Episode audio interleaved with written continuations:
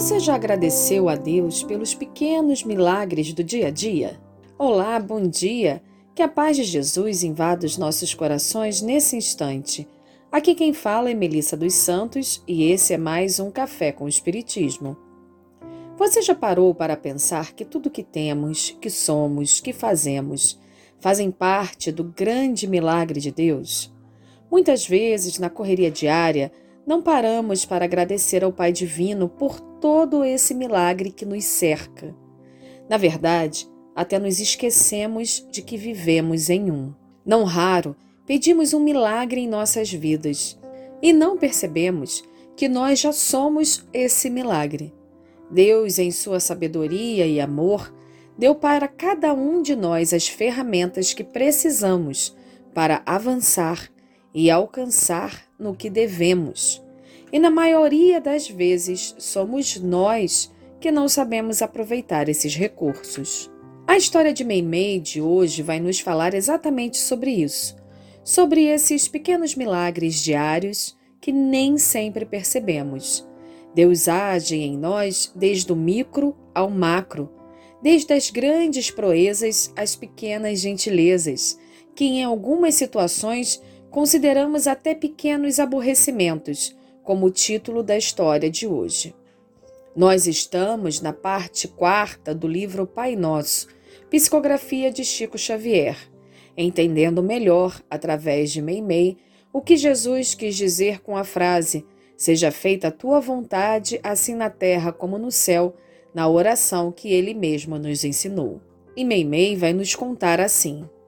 Um moço de boas maneiras, incapaz de ofender os que lhe buscavam o concurso amigo, sempre meditava na vontade de Deus, disposto a cumpri-la. Certa vez, muito preocupado com o horário, aproximou-se de um pequeno ônibus com a intenção de aproveitá-lo para a travessia de extenso trecho da cidade em que morava.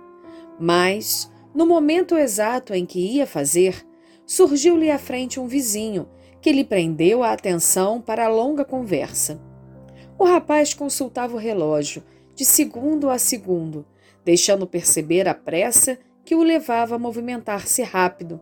Mas o amigo, segurando-lhe o braço, parecia desvelar-se em transmitir-lhe todas as minudescências de um caso absolutamente sem importância.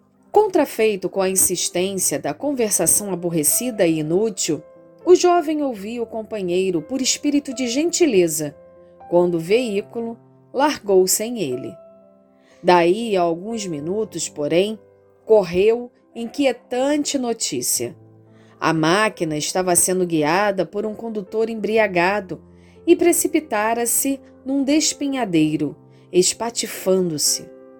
Ouvindo com paciência uma palestra incômoda, o moço fora salvo de triste desastre. O jovem refletiu sobre a ocorrência e chegou à conclusão de que muitas vezes a vontade divina se manifesta em nosso favor nas pequenas contrariedades do caminho, ajudando-nos a cumprir nossos mais simples deveres, a passo a considerar com mais respeito e atenção as circunstâncias inesperadas que nos surgem à frente, na esfera dos nossos deveres de cada dia. Vejam só que interessante história Meimei veio nos trazer. O incômodo que o rapaz estava sentindo, estava passando, se transformou na salvação dele no acidente. Mas isso só aconteceu porque o rapaz, como Meimei nos trouxe no início da história, tinha boas maneiras e era incapaz de ofender os que lhe buscavam amizade. Ou seja, o rapaz fez a parte dele, mesmo contrariado, buscou ser correto, buscou servir a Deus. E podemos dizer que Deus se usou desse recurso para que ele não entrasse no ônibus e se salvasse. E quantas histórias assim nós já ouvimos, não é? Quantas histórias assim nós já até vivemos? Os chamados imprevistos da vida que nos impedem de chegar a um local ou fazer tal coisa que depois descobrimos ter sido em nosso benefício.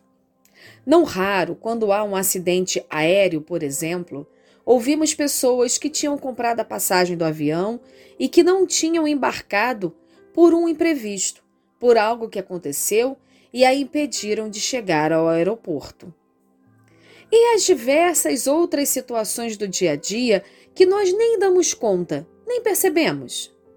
Sabem, às vezes, o nosso problema atual, aquilo que reclamamos, pode ser uma situação dessa.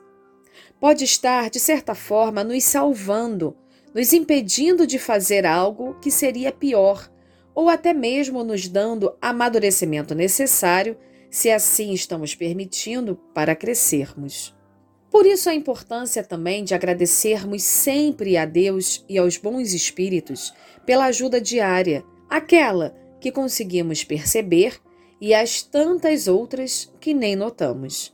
No Evangelho, segundo o Espiritismo, na coletânea de preces, tem uma sugestão de oração por um favor obtido. E nesse trecho, Allan Kardec diz assim: não se devem considerar como sucessos ditosos apenas o que seja de grande importância.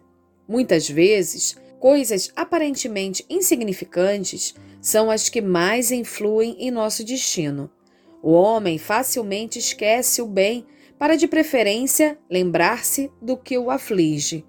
Se registrássemos dia a dia os benefícios de que somos objeto, sem o havermos pedido, Ficaríamos com frequência espantados de termos recebido tantos e tantos que se nos varreram da memória e nos sentiríamos humilhados com a nossa ingratidão. Em outro trecho, Kardec completa: Não consistem os benefícios de Deus unicamente em coisas materiais. Devemos também agradecer-lhes as boas ideias, as felizes inspirações que recebemos. Ao passo que o egoísta atribui tudo isso a seus méritos pessoais e o incrédulo ao acaso, aquele que tem fé rende graças a Deus e aos bons espíritos. Logo abaixo, Kardec nos coloca uma sugestão de prece. Convidamos a todos agora para que façamos juntos essa oração, aproveitando esse momento para agradecermos a esse Pai de infinito amor. No final da prece, Kardec deixa reticências para que possamos completar a oração como desejarmos.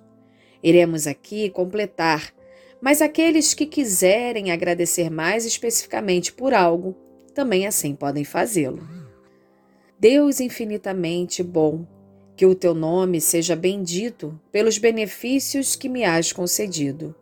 Indigno eu seria se os atribuísse ao acaso dos acontecimentos e ao meu próprio mérito. Bons espíritos, que fostes os executores das vontades de Deus, agradeço-vos e especialmente a ti, meu anjo guardião. Afastai de mim a ideia de orgulhar-me do que recebi e de não o aproveitar somente para o bem. Agradeço-vos em particular pela bênção da vida pela beleza dos encontros e reencontros, pelo aprendizado da convivência com os nossos irmãos de estrada, pelos desafios que nos ajudam a construir nosso caminho, pedrinha por pedrinha, pela perfeição que nos conduz Deus, pelos ensinamentos de fé e coragem que nos proporciona, pelas pequenas e grandes coisas da vida e por todo o amor divino que nos envolve a cada segundo.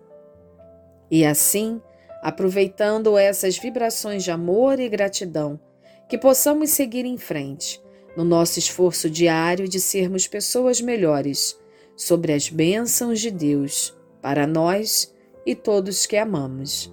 Que assim possa ser. E até o próximo podcast Café com Espiritismo.